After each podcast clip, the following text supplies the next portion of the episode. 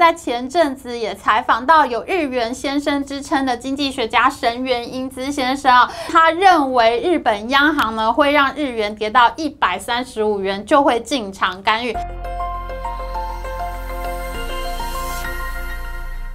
Hello，大家好，我是 Amy。如果你要问我过去一年我买了什么样的资产，我最后悔的话，我的答案一定是：天哪，为什么要让我买这么多的日元？全球跌最多的货币是正在打仗的俄罗斯卢布，跌第二多的呢就是日元。我真的不知道我们做错了什么，日元真的是越买越跌。我很喜欢去日本玩的人啊，一看到日元下跌就会非常的高兴，就会买来放在那边，然后一直在想说啊，我到时候去日本玩，然后要怎么花怎么花，我要买这个东西买那个东西，到处买买买。去年我买日元的时候，一美元可以换到一百一十五日元。那时候呢，我记得我用新台币来买，一块钱可以买到四块钱日币，我觉得哇，好真的好便宜哦。可是没有想到呢，现在一美元竟然可以换到一百三十日元，而一块钱新台币呢，现在可以换到四点三七日元了。也就是说呢，我去年买的日元呢，竟然还下跌了百分之九啊！我损失了百分之九，真的很多哎。所以呢，我就一直在想，我要不要再加码再买日元进来了，摊平我的损失呢？到底日元还会不会再跌呢？日元跌到二十年来新低是什么意思呢？譬如说大家耳熟能详的 SK Two 青春露呢，它在日本的定价是两万四千日元。那在二零一九年八月这个日币相对高点的时候呢，一日元可以换到零点二九元新台币。那如果我们去日本买一瓶 SK Two 青春露的话，那相当于要六千九百六十元新台币，也就是接近七千元新台币这样的价位了。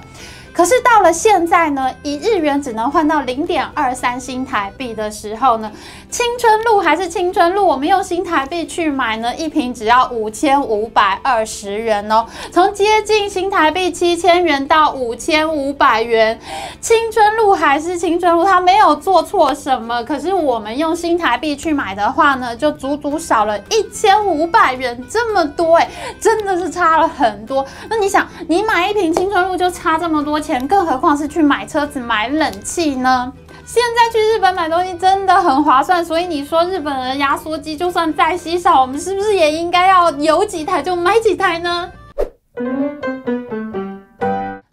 在四月二十八号的时候跌破一百三十元大关，是令市场非常震撼的事情。为什么呢？因为现任日银总裁黑田东彦，他在二零一五年日元贬值的时候，他是守住了一百二十五元大关，所以呢，市场上呢就一直认为一百二十五元是所谓的黑田防线，这个关口是破不了的。可是没有想到这一次呢，黑田竟然撤手了，放手让日元跌到一百三十元。那我自己是在去年一百一十五元的时候就买进日元啦，所以我就非常着急啊，我变成冤大头，我就一直等在网络上，一直刷新闻看黑田要说什么。没想到在隔天四月二十九日的时候，黑田东彦竟然还公开的说，日本央行会继续维持宽松货币政策，同时呢，央行会进场买进日本公债，也就是说呢，日本的公债市场还会有非常强劲的买盘，债券价格高的时候呢，就相当于它的利率变低了，所以呢，日本。还会维持低币值、低利率的环境好一阵子哦。在我们解释日币走势之前呢，我们还是要讲一下，当我们在说日元跌破一百三十大关的时候呢，意思是说一美元兑换一百三十日元的大关。当我们在说黑田防线是一百二十五元的时候，意思就是说一美元兑换一百二十五日元是黑田东彦的底线，不可能再更低了。当我们在讨论各国货币的问题的时候呢，我们会以美元兑换汇率为基。础来进行讨论，这是为什么呢？因为各国银行呢，他们在买日元的时候呢，他们会用手上的美元去跟日本的银行买日元，所以呢，其实美元的兑换量是非常大的。因为我们台湾人很喜欢去日本玩嘛，所以呢，其实这个货币的兑换量是很大的。那当然有一些台湾银行啊、日本银行的手上呢，他们一定会有一部分的日元和新台币可以用本国货币来直接兑换的。可是呢，这样的量毕竟是比较少的，那要跟全世世界银行都用美元来买日元呢，是不能相比的。所以呢，我们在讨论这些问题的时候呢，基本上都还是以美元作为兑换的基础。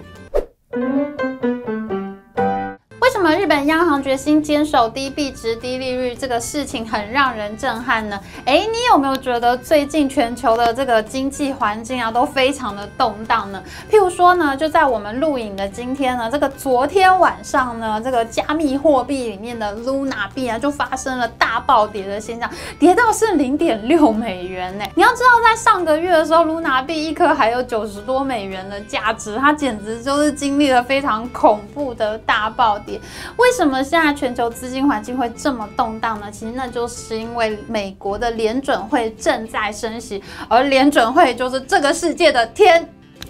每次联准会要升息或降息的时候，整个资金环境都会出现大逆转。这就好像在一个大水池里面，你是要放水进去呢，还是要把水抽出来一样？那我们知道，你放水多的时候，你池子里面长的鱼就可以是很多的。可是如果你把这个池子水抽干了，里面鱼就会死光了。那我们现在遇到的情形呢，正好就是联准会呢要把池子里面的水给抽出来。当联准会升息的时候，大家就会想。要把钱存进银行里面拿更高的利率，所以在这个水池里面的水就变少了，钱都存进银行里面去了。可是这时候呢，最尴尬的情况就是，当美国的经济变好，或者美国通货膨胀太高，联准会要抽水的时候，可是如果你处在一个经济还没有复苏的国家里面，那你们国家的央行呢，那希望那个池子里面水多一点啊，我要放水进去，让鱼再多一点，鱼根本就不够，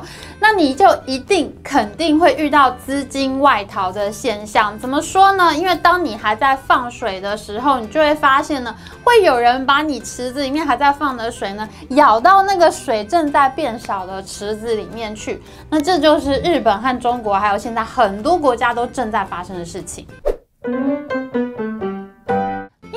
美国联总会在升息的时候，他们的利率环境就会变高。可是我们这个经济体的利率还没有变高的时候呢，我们就会发现，哎，我同样一笔钱，我放在台湾的银行存款利息是低的，可是如果我拿到美国的银行去存呢，利息就会变高了。那所以对我来说呢，我把我的钱拿到美国的银行去存呢，利息是比较高，对我当然是比较好的。那如果我们不出国不汇出去的话，我们在本地人买那个美元的存存款啊，像这种跟美元的利率挂钩的产品呢，其实也会有类似的效果。那日本呢，又是一个非常特别的国家，因为日本是全球最早实施负利率的国家，日本的利率环境一直很低，而且是稳定的很低。日本的央行其实没有什么余裕，很任性的去调升利率。所以呢，当全球环境很动荡的时候，其实以前大家是非常喜欢跑去买日元的，因为日元的变动会非常的小，这个整个利率环境都很稳定。那因此呢，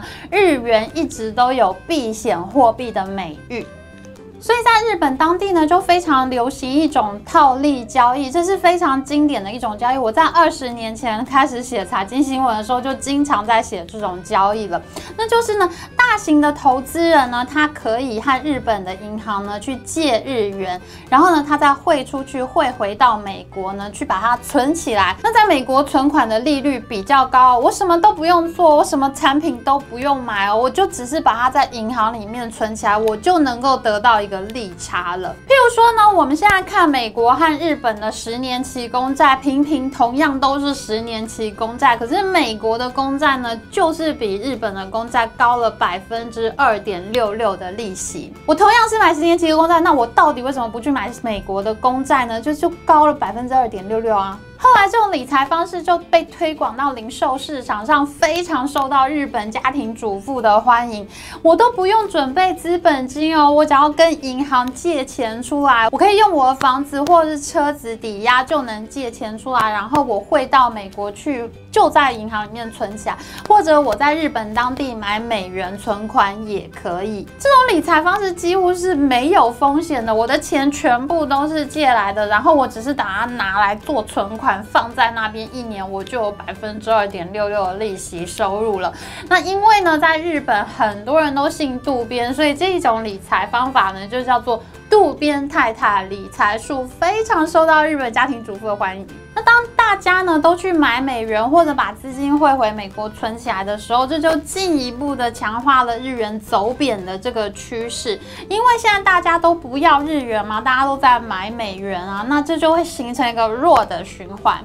日元再继续这样走贬下去，会有两大风险。第一个风险呢是，这种经典的套利交易其实会加速资金外流的。这一点呢，就是我们台湾的央行非常不希望见到的。像我们的央行总裁杨金龙呢，他就说，台湾一定会适度的跟着美国升息，虽然幅度没有像美国联准会那么大，但是我们一定会升息，以稳定我们国内的资金不要出走。那日元继续走贬的第二个风险呢，是在日本的民众他买进口的商品的时候，他就会觉得非常的贵，因为现在日元非常的弱势，你要买外国的商品的时候，你就会发觉，嗯。怎么变得那么贵呢？那就开始会有人买不起进口的商品，这就形成了一种叫做输入性通货膨胀，就是我买进来的货品变得很贵。那像日本呢，是一个石油、天然气都要靠进口的能源进口国啦，所以呢，它的物价呢一定会有比较大的波动的。虽然一般人可能会觉得物价上涨很可怕，东西都变贵了。可是呢，通货膨胀或许正是黑田东彦所希望看见的。为什么呢？因为日本的经济长期的疲软，经过失落的二十年了，他们已经在通货紧缩的边缘爬进又爬出好多回了。上一周，日本央行就宣布呢，他们预期今年的通货膨胀呢将会达到百分之一点九，相当接近央行所设定的。通膨目标，而日本的整个经济成长率呢，则会达到百分之二点九这么多。为什么通货膨胀对日本是重要的呢？因为通货膨胀的时候，物价会上涨，那么商家呢就可以期待它的商品定价往上走，那他就能够预期自己会有更多的销售量，会有更多的收入进来。那么，当物价在变贵的时候呢，民众开始觉得买不起东西，他就非常的强烈希望他自己能够被加薪。那我们知道，刚刚说过了，公司行号的收入变多的时候，其实他们就有能力来帮员工加薪。那当员工有自己被调薪的这个期待的时候呢，他也就会有更强的消费意愿要去买东西，那就形成了一个正向的循环。所以非常神奇的是，当大家都觉得物价上涨很不好的时候，但是其实真实的情况是，适量的通货膨胀呢，其实是有助于经济预期的展望的。日本历经常年的通货紧缩呢，现在终于到了可以调薪的这个边缘了。另一方面呢，当日本央行维持低利率、低币值的时候呢，其实是更有利于日本商品出口的。你想想看啊，我们刚刚讲过了，现在买一瓶青春露，它是比二零一九年买一瓶青春露要便宜了一千五百块新台币。那在这种环境之下，你会不会觉得更想要去买日本的产品呢？低币值有利于出口，可以刺激其他的国家买更多的日本商品呢。所以你看看这两年日本出口总额。还有出口的成长率呢，其实就可以证明呢，其实这个低币值是可以有效刺激日本产品出口的。而当本国的物价更便宜的时候呢，这也有利在海外的日本公司呢，他把工厂搬回到日本来。譬如说，我们知道在前任首相安倍晋三的时期呢，他就曾经拿过补助款，要补助日本的公司呢，把工厂从中国搬回到日本去。一旦本国的物价更便宜，你回到日本盖工厂或者采买机器设备呢，那都会更划算。尤其是全球在新冠肺炎的疫情期间呢，出现了这个供应链重组的呼声，所以呢，日本政府也很希望用更具有竞争力的物价呢，吸引其他国家的公司到日本来设厂，把日本重新安排进他们新的这个全球供应链里面。好的，看起来日本央行呢要维持低利率、低币值很长一段时间了。那么日元到底会跌到哪里呢？目前日本的三井住友银行认为会跌到一百三十五元，而英国的巴克莱证券呢认为会跌到一百四十元，而法国的兴业银行呢，它其实是一家非常大的外汇银行，它非常的激进，它认为呢日元要跌到一美元兑换一百五十日元才会罢休哦。而我们台湾的金周刊呢，在前阵子也采访到有日元先生之称的经济学家神原英姿先生啊，他就说呢，他认为日本央行呢会让日日元跌到一百三十五元就会进场干预，所以呢，他认为一百三十五元是他的预期价位。当然，也有很多人认为，除非日本的观光产业能够重启，否则呢，日元就不会有升值的机会了。当然，也有一些人认为呢，这次的贬值呢是黑田东彦的豪赌。如果日本的出口并没有像他期望的那样乐观，或者说外商公司并没有那么看好日本经济而到日本设厂的话，那么黑田东彦坚持贬值的这个政策，到了最后可能会面临到国内物价飞涨，可是经济实质上并没有好转的所谓停滞性通货膨胀问题。当然啦，剧情还在发展之中，我们也要看看日本社会有没有这个能耐抓住这个机会呢，一次把日本经济呢推向好的方向。那我们也会一直追剧的哦。那我自己呢，我也会一直守着日币，只要它继续跌的话，我还会进场大买的哦。好的，今天影片就到这边，喜欢我们影片，请记得帮我们按赞，还有记得按订阅频道加开启小铃铛。我们下次再见哦，拜拜。